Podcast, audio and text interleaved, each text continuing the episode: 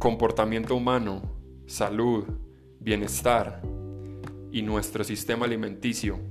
De esto y mucho más hablaremos acá en el podcast de Despensa Holística.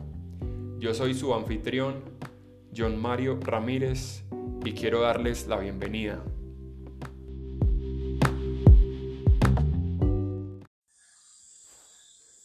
Bueno, ¿cómo están gente? Bienvenidos una vez más al podcast de Despensa Holística. Eh, esta, esta semana vamos a hablar sobre un tema que estuvimos cubriendo en las redes. Eh, hicimos una encuesta sobre, sobre, sobre la carne, sobre mitos alrededor de la carne. Eh, les cuento que estamos acá en la finca Buenavista. Como saben, tenemos una finca por acá en la que manejamos ganado y estamos con, con don Rodrigo que nos está ayudando en una asesoría. Él es parte de Acoganar, la Asociación de, de, de Ganaderos Regenerativos de Colombia. Eh, también se encarga de, de, administrar la finca, la finca El Burro. Y, y, estamos por acá porque quise traerlo a él al podcast porque esta semana hicimos unas preguntas en las redes, hablamos sobre si es buena o no la carne de res, hablamos sobre si, si, si es bueno o malo para el medio ambiente consumir carne de res y hablamos sobre, la última pregunta fue sobre eh, qué pensaban sobre los animales, si era bueno o malo que un animal tuviera que morir para que nosotros nos alimentáramos. Entonces, hubo muchísima polémica en esos temas, se, se, o sea, como que se, mucha gente empezó, empezó a decir, fue madre, la gente no, o sea, mucha gente me decía que, que, no, la gente no ha cambiado, que todavía piensan lo mismo, que, que la carne, que cómo van a consumir carne si, si es malo para el medio ambiente, y bueno, muchas cosas se, se abrieron ahí. Entonces traímos acá a, a don Rodrigo y les cuento que estamos grabando esto acá desde la finca son las, son las 5 de la mañana, no tenemos luz, pero estamos acá, estamos acá grabando, grabando esto. Amanecí un poco con la voz ronca, pero bueno. Ay, si escuchan por ahí un, gallito, es normal. Estamos acá en el amanecer. Listo. Entonces, entonces, a ver, don Rodrigo, eh, cuéntenos un poquito quién es usted y, y bueno, a qué se dedica. Bueno, eh, yo soy tecnólogo agropecuario, eh, llevo 32, 33 años eh, administrando empresas ganaderas y haciendo ganadería.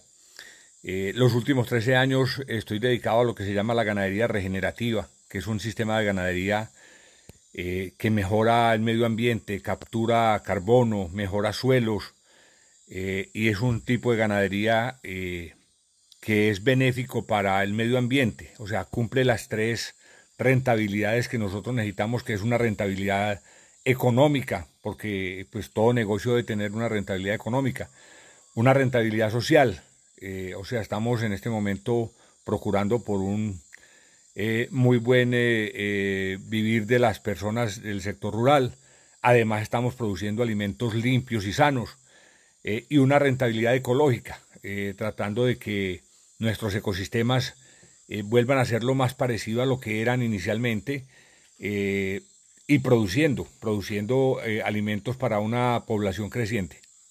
Listo, muy bien, don Rodrigo. don Rodrigo, a ver, nosotros tuvimos un podcast con, con Román, que también está en el tema de la ganadería regenerativa, y hablamos mucho sobre lo importante, o sea, lo importante que era la ganadería regenerativa, porque al final del plato se, veía de una la gran diferencia en cuanto, en cuanto a nutrición, en cuanto a, la carga nutricional de todos los cortes de carne que vienen de un manejo diferente. Pero, pero, a ver, hablemos un poquito acerca del medio ambiente, porque muchas veces decimos, no, es que, es que consumir carne, cuando consumo carne, le estoy haciendo daño al medio ambiente. Y llega ahí como ese, ese, esa cuestión que nos han hablado como, no sé, en el colegio me acuerdo mucho que le decían a uno, no, es que eh, eh, las vacas liberan gas metano y hay muchas emisiones y bueno, de ahí se, se desprenden un montón de, de, creencias que tenemos sobre, sobre la ganadería. Entonces, ¿qué nos puede decir sobre esas emisiones que se habla en cuanto a la ganadería? Bueno, no, lo más importante es que nosotros hacemos una ganadería que respeta el medio ambiente. Eh, por muchas mediciones que hemos hecho, y no las hemos hecho nosotros, las, han hecho mucha gente en África, en Europa, eh, y en el mismo continente y en Colombia, pero pues prácticamente no las he hecho, pero hay estudios donde, que demuestran que haciendo ganadería bien manejada, eh, de manera natural, se captura más carbono del que se emite. Eso es una de las cosas más importantes. Ahora, ese carbono se captura en suelo. Al capturarse en suelo, ese suelo se hace mucho más fértil porque tenemos suelos con mayor cantidad de materia orgánica. Entonces, empezando por ahí, pues eh, estamos es, eh, mejorando eh, el ambiente, capturando carbono y ayudando pues a disminuir ese calentamiento global. Ahora, hay otras cosas, por ejemplo, lo que pasa es que lastimosamente la ganadería está recibiendo la carga y las culpas de otro tipo de negocios. Las siembras ilícitas de cultivos ilícitos que han deforestado gran cantidad de, terrenos. Esos terrenos después de deforestados pasan a ser terrenos de ganadería, pero no porque la ganadería los haya reclamado, es porque simplemente ya después de una explotación, eh, ya quedan los terrenos descubiertos y hay que explotarlos de alguna manera. Lo mismo pasa con, con este tipo de tierras, por ejemplo, como en, las que estamos, que fueron tierras que fueron explotadas eh, pues, eh, para explotaciones madereras. Fueron tierras que ya quedaron muy descubiertas, que hay que utilizarlas de alguna manera. Ahora, nosotros siempre recomendamos, hay tierras que no son aptas para ganadería, esas tierras hay que devolverlas a la naturaleza pero realmente el daño que se está haciendo es, eh, es muy poco. Y estamos produciendo de una manera natural, utilizando los bovinos, eh, los herbívoros, eh, que hay que entender que son los únicos animales que son capaces de convertir pastos fibrosos en proteína de alta calidad como es la carne y la leche. Entonces, si no fuera por los herbívoros, nosotros estuviéramos inundados de una cantidad de fibra vegetal que no, no somos capaces de digerir la única forma de, aprovecharla pues o de, o de quitarla del medio sería haciendo quemas y de esa manera eh, estaríamos actuando peor. Eh, hay un ejemplo y fue hace algunos años eh, en el África hubo una gran mortalidad de ñus. Eso hizo que la, la, sabana africana se sobremadurara y se oxidara. y eso generó grandes quemas. Ahora que la población de ñus se ha ido mm, nuevamente creciendo, está volviendo a su equilibrio normal y es unas sabanas sanas y unas sabanas capturando carbono permanentemente. Listo.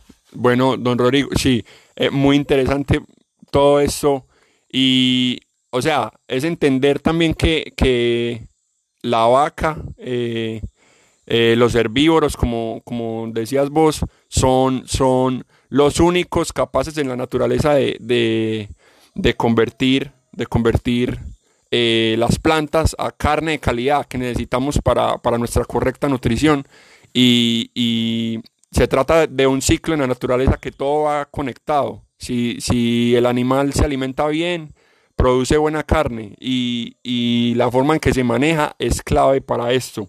Pero entonces, para, explicarle un poquito a los oyentes, eh, ¿qué significa eso de capturar carbono? ¿Qué significa eso de capturar carbono en el suelo y por qué es benéfico para, el medio ambiente?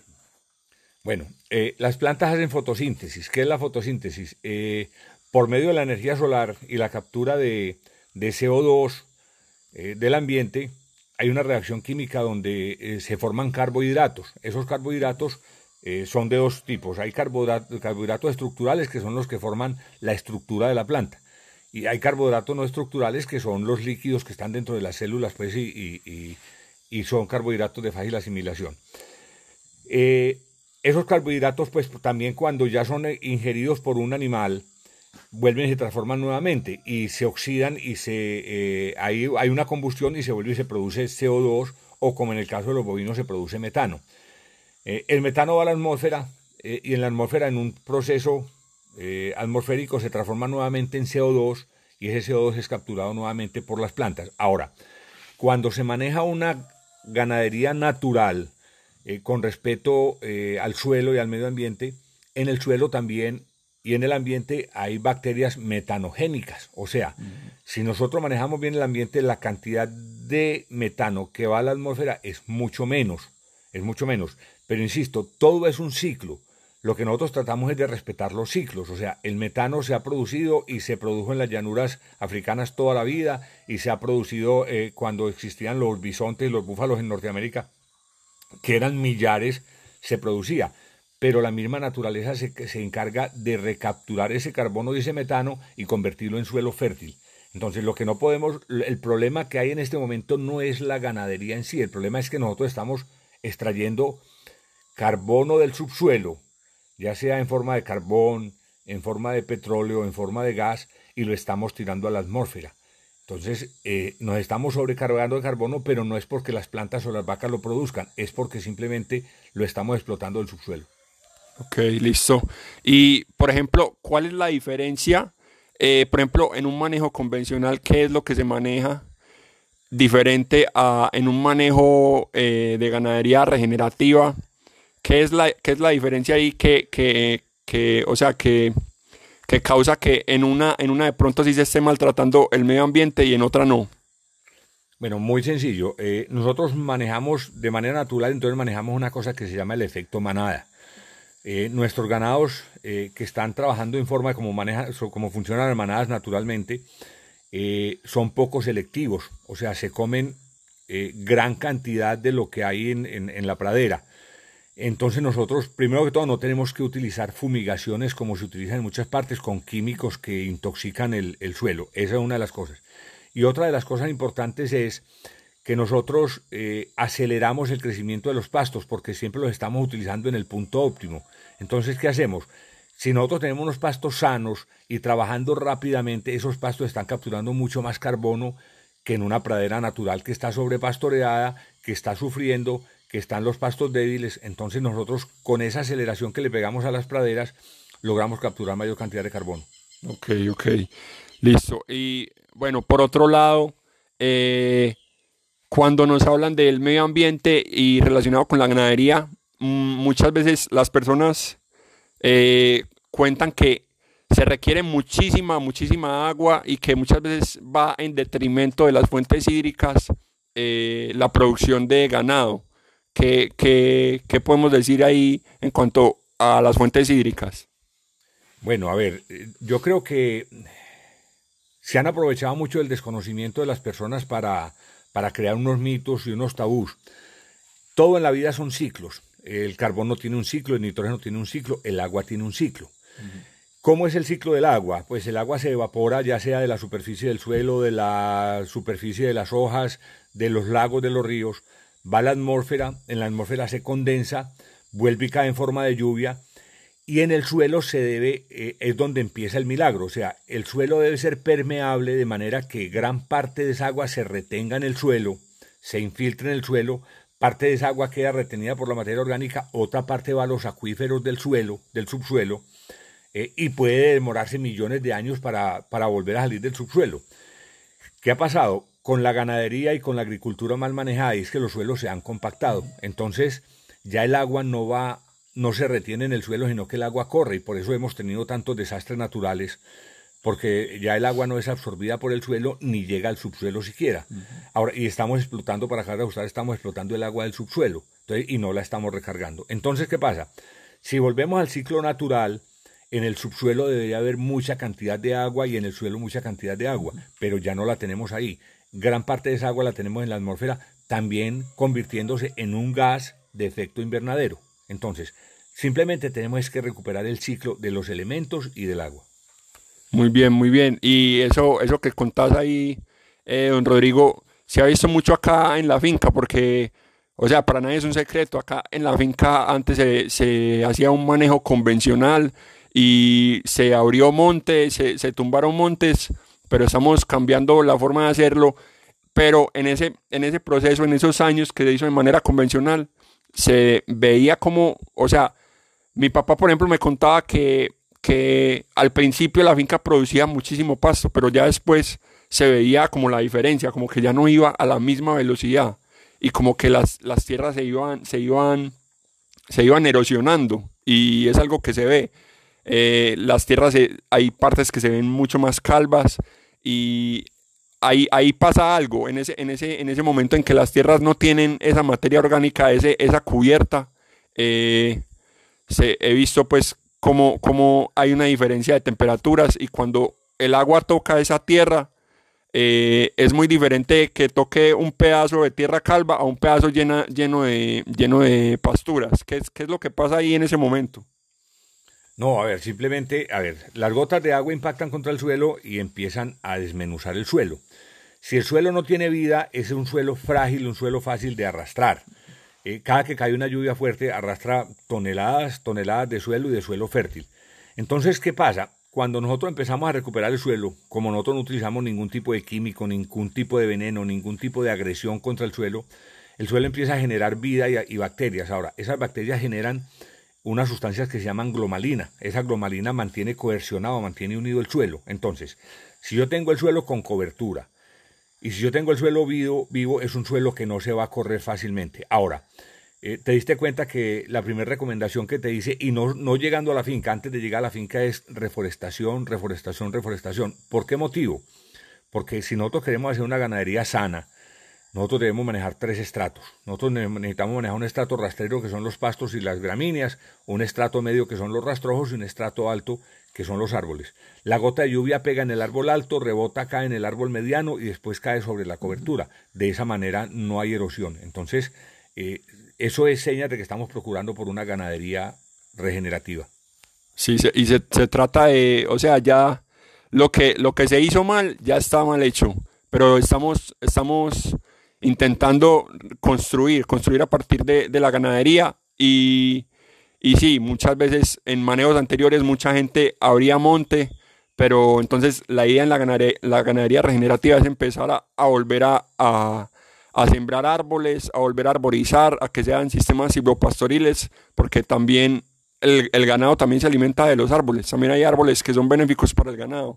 Y, ah, bueno, quiero que, que les contemos acá en la finca eh, cómo, cómo se utiliza el mismo ganado, el mismo ganado se utiliza para sembrar árboles y además de, que siembran árboles ellos, eh, también, también les hace bien a su nutrición y como les hace bien a su nutrición, pues eh, le va a hacer bien a nuestra nutrición al final cuando lleguen al plato. ¿Cómo fue ese proceso que, hicimos ayer con, el, con el totumo, por ejemplo?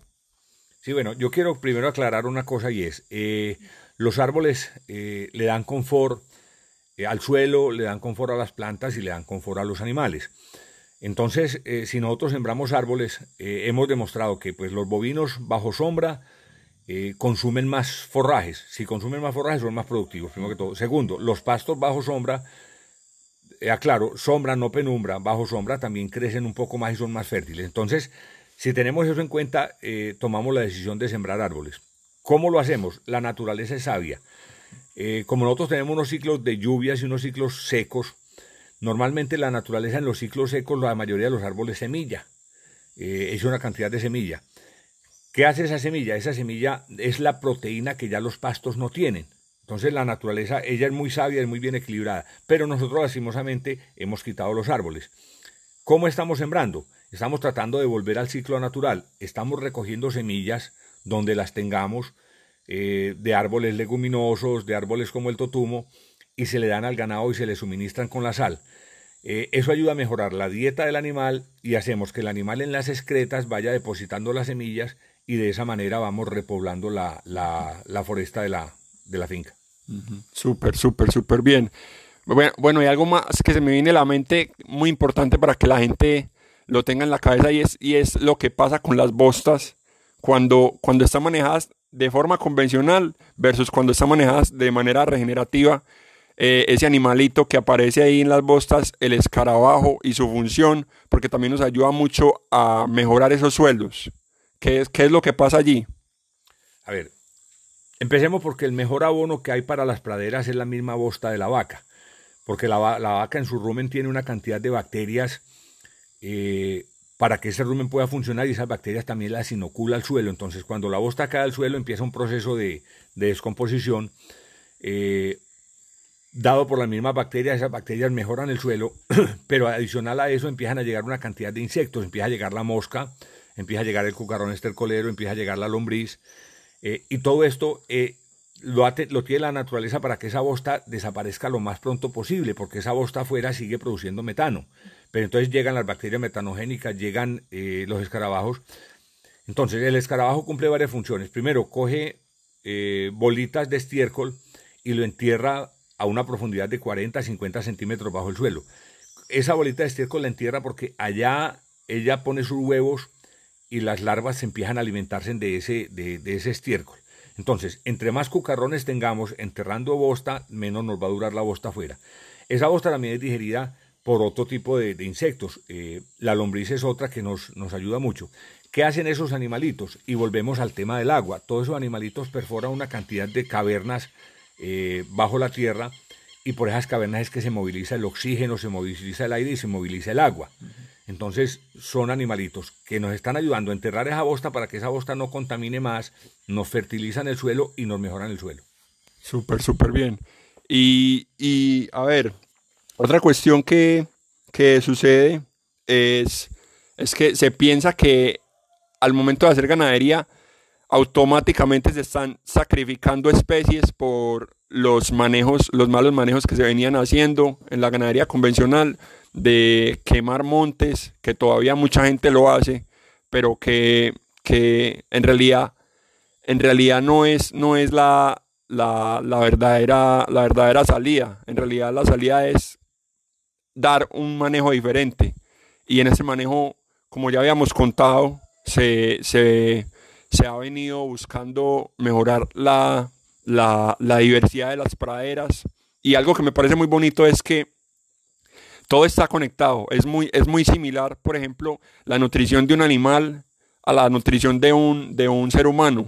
Eh, yo que lo he estudiado y, o sea, se, nota que simplemente se trata de diversidad. Entre más diversidad tengamos, más, más mejor nutridos vamos a estar. Tanto la vaca como el, eh, tanto el suelo como eh, las plantas, como la vaca y finalmente como nosotros como seres humanos. Entonces, por ejemplo, lo que contabas de las bacterias, que un suelo que esté rico en bacterias va, va a ser mucho mejor que uno que esté sin bacterias y para las personas que nos escuchan, lo que pasa con el manejo convencional muchas veces es que eh, se utilizan químicos, se utilizan eh, ivermectinas, por ejemplo, que matan el suelo y no dejan que esas bacterias vivan y se tiene un suelo muerto que no tiene todas, esas, todas esas reacciones de las que estamos hablando. Entonces, entonces lo que pasa es, es que siempre, siempre, siempre el punto final es como buscar diversidad, buscar eh, eh, una biodiversidad que, que, nutra, que nos nutra en todo sentido.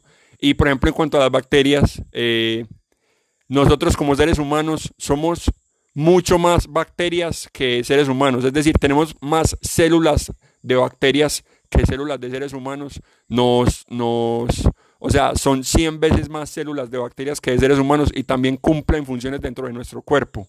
Y, y si, si, si los suelos están llenos de bacterias, vamos a tener también esas bacterias dentro de nuestros alimentos y, y dentro de nosotros. Y al tener esas bacterias benéficas, nos va a, beneficiar a nosotros nutricionalmente, porque esas bacterias muchas veces hacen, hacen procesos que las células del cuerpo, las células humanas, no son capaces de hacer y que son totalmente necesarias para nuestra salud. Eh, entonces, entonces es algo muy bonito porque, porque todo se va conectando y, y casi siempre el, el, el, fin último, o sea, el inicio es mantener un suelo sano, un suelo sano. ¿Vos qué pensás ahí, Rodrigo. Sí, no, es que realmente, eh, a ver, hay una frase muy célebre que dice, es más fácil vivir del ganadero que del ganado. Eh, nos hemos inventado una cantidad de procesos en ganadería que atentan contra la producción natural. O sea, eh, los purgantes, los purgantes, sí, la ivermectina puede ser muy buena dentro del animal, pero es muy mala afuera cuando sale, porque nos mata el cucarrón, nos mata la lombriz, nos hace, nos hace demasiados daños. Y así son muchos, eh, o sea, nos, nos han, se han inventado una cantidad de procesos tratando de brincarse en procesos naturales que es imposible de brincar. Entonces, ¿qué pasa? Eh, ahora con este tipo de ganadería, nosotros utilizamos muy pocos insumos eh, externos, muy pocos insumos químicos, casi, casi cero. Eh, entonces, ¿qué pasa? Pues, hombre, si no estamos usando estos eh, insumos, estamos respetando los procesos naturales, los procesos de la naturaleza. Los estamos reviviendo porque habían procesos que habían, pues, prácticamente desaparecido.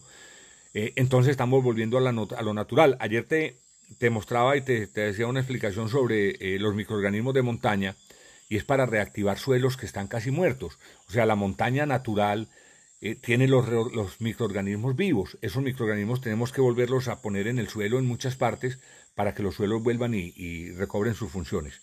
Entonces, realmente todo está interconectado en la naturaleza, todo está interconectado, todo tiene que ver. Ahora, nosotros somos eh, carnívoros eh, por especie, eh, debemos comer carne. Eso de las carnes sintéticas y de las carnes artificiales y de no comer carne es un error evolutivo, es un error biológico. Ahora, que tenemos que hacerlo de la mejor manera, sí, pero hay que entender que nosotros somos humanos, pero no podemos humanizar la Tierra, pues nosotros no podemos humanizar la evolución. Así es, así es. Y lo que hablabas de las carnes totalmente.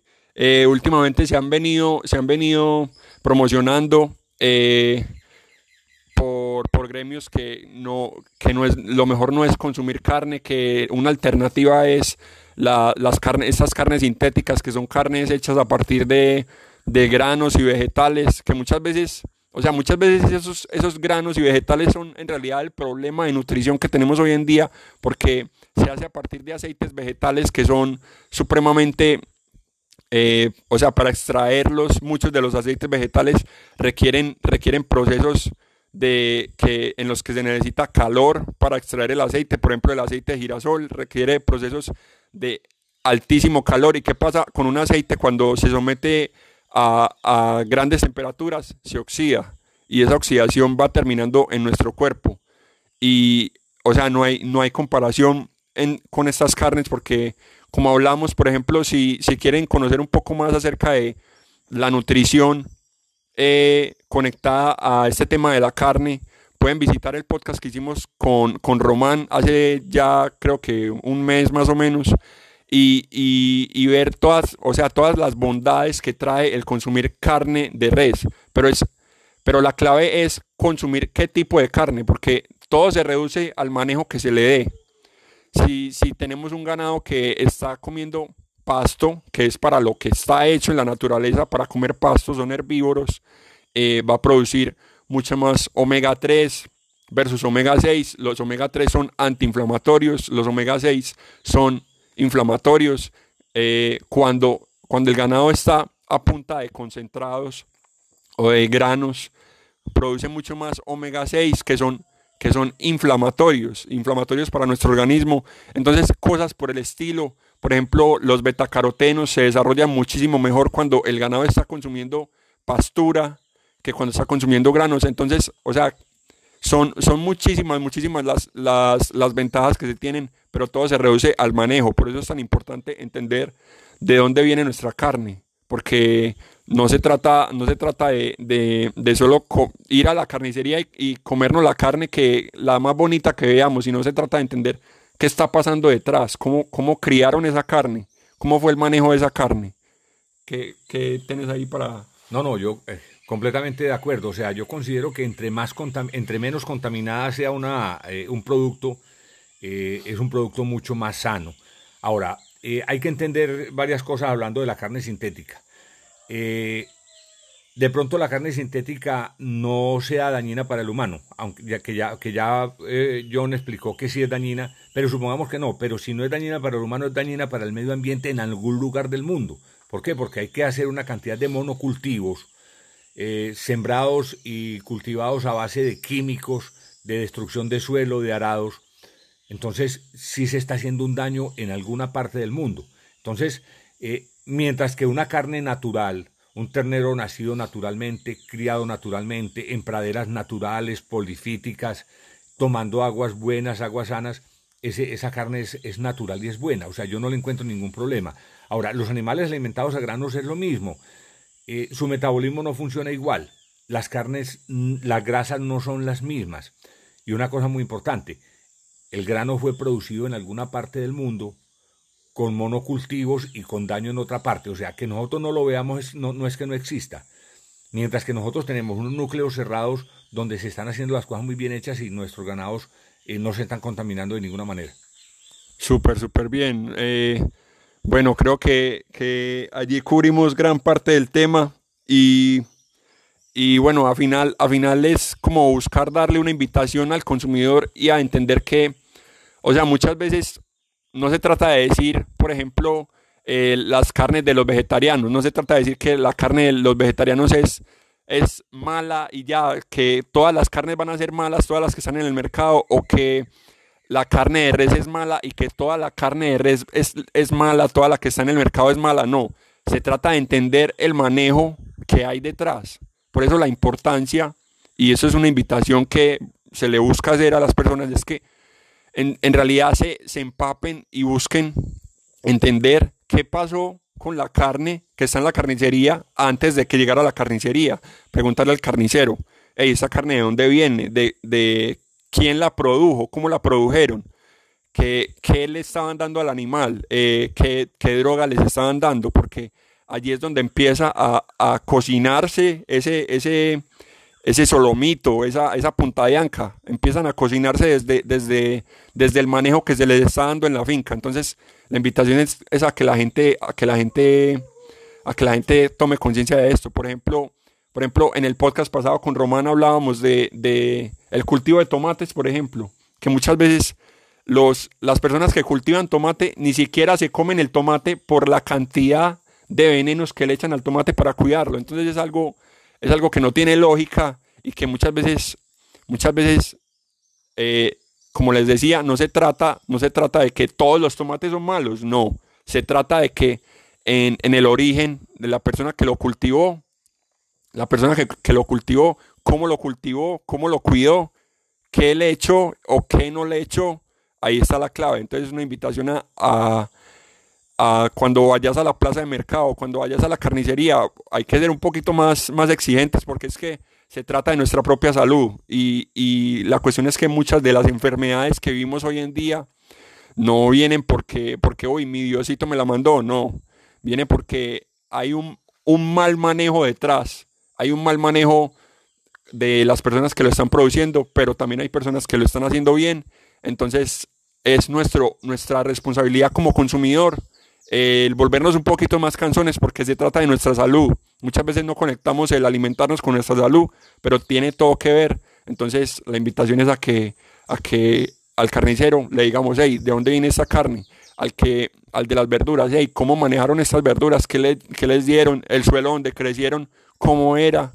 Y esa es como la invitación, que, que creo que va muy de la mano.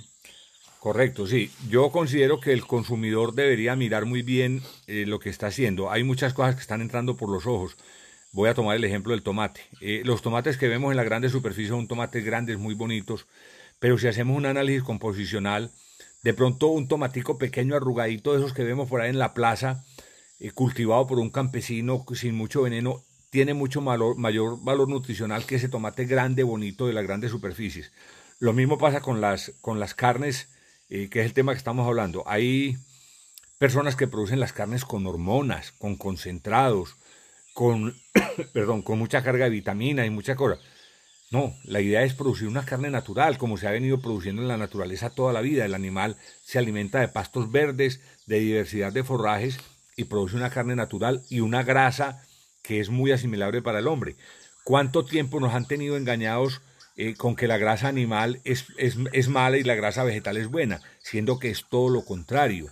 Lo que pasa es que hay unas multinacionales que viven de eso eh, y como somos ignorantes nos, nos, nos, eso nos pasa factura.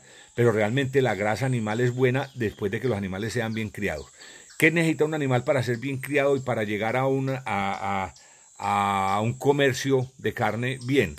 Primero que todo, ser un animal sin adición de químicos en su, en su crianza, ni hormonas, ni químicos de ninguna clase. Que esté comiendo al aire libre y en la naturaleza. Que sea un animal que viva sin estrés. Eh, ¿Qué estresa un bovino? Un bovino lo estresa la falta de sombra, la falta de agua y la falta de alimento y el mal manejo. Entonces, eh, si, nosotros le garantizamos estas, esas tres cosas que no sucedan, pues que el animal tenga buena agua, buena sombra, buena comida y buen manejo, los animales van a ser sanos. Entonces, eh, estamos produciendo carne realmente buena, realmente sana y la necesitamos en la dieta de los humanos. Listo, listo. Creo que así quedamos súper bien. Y bueno, eh, ya saben gente que nos pueden seguir como arroba despensa holística y pueden seguirnos en Facebook en nuestra tribu, La Nueva Conducta Alimenticia. Allá hablamos temas sobre la alimentación y cómo va tan conectada a nuestra salud. Y para Rodrigo, para que te sigan, ¿cuáles son tus redes? Bueno, yo estoy en, Facebook como Rodrigo Gaviria Ganadería Regenerativa, en Instagram como Rodrigo A. Gaviria. Eh, todos los temas en cuanto a ganadería regenerativa con el mayor gusto, dudas, comentarios, eh, estoy pendiente. Listo, muchísimas gracias, don Rodrigo. Nos vemos entonces.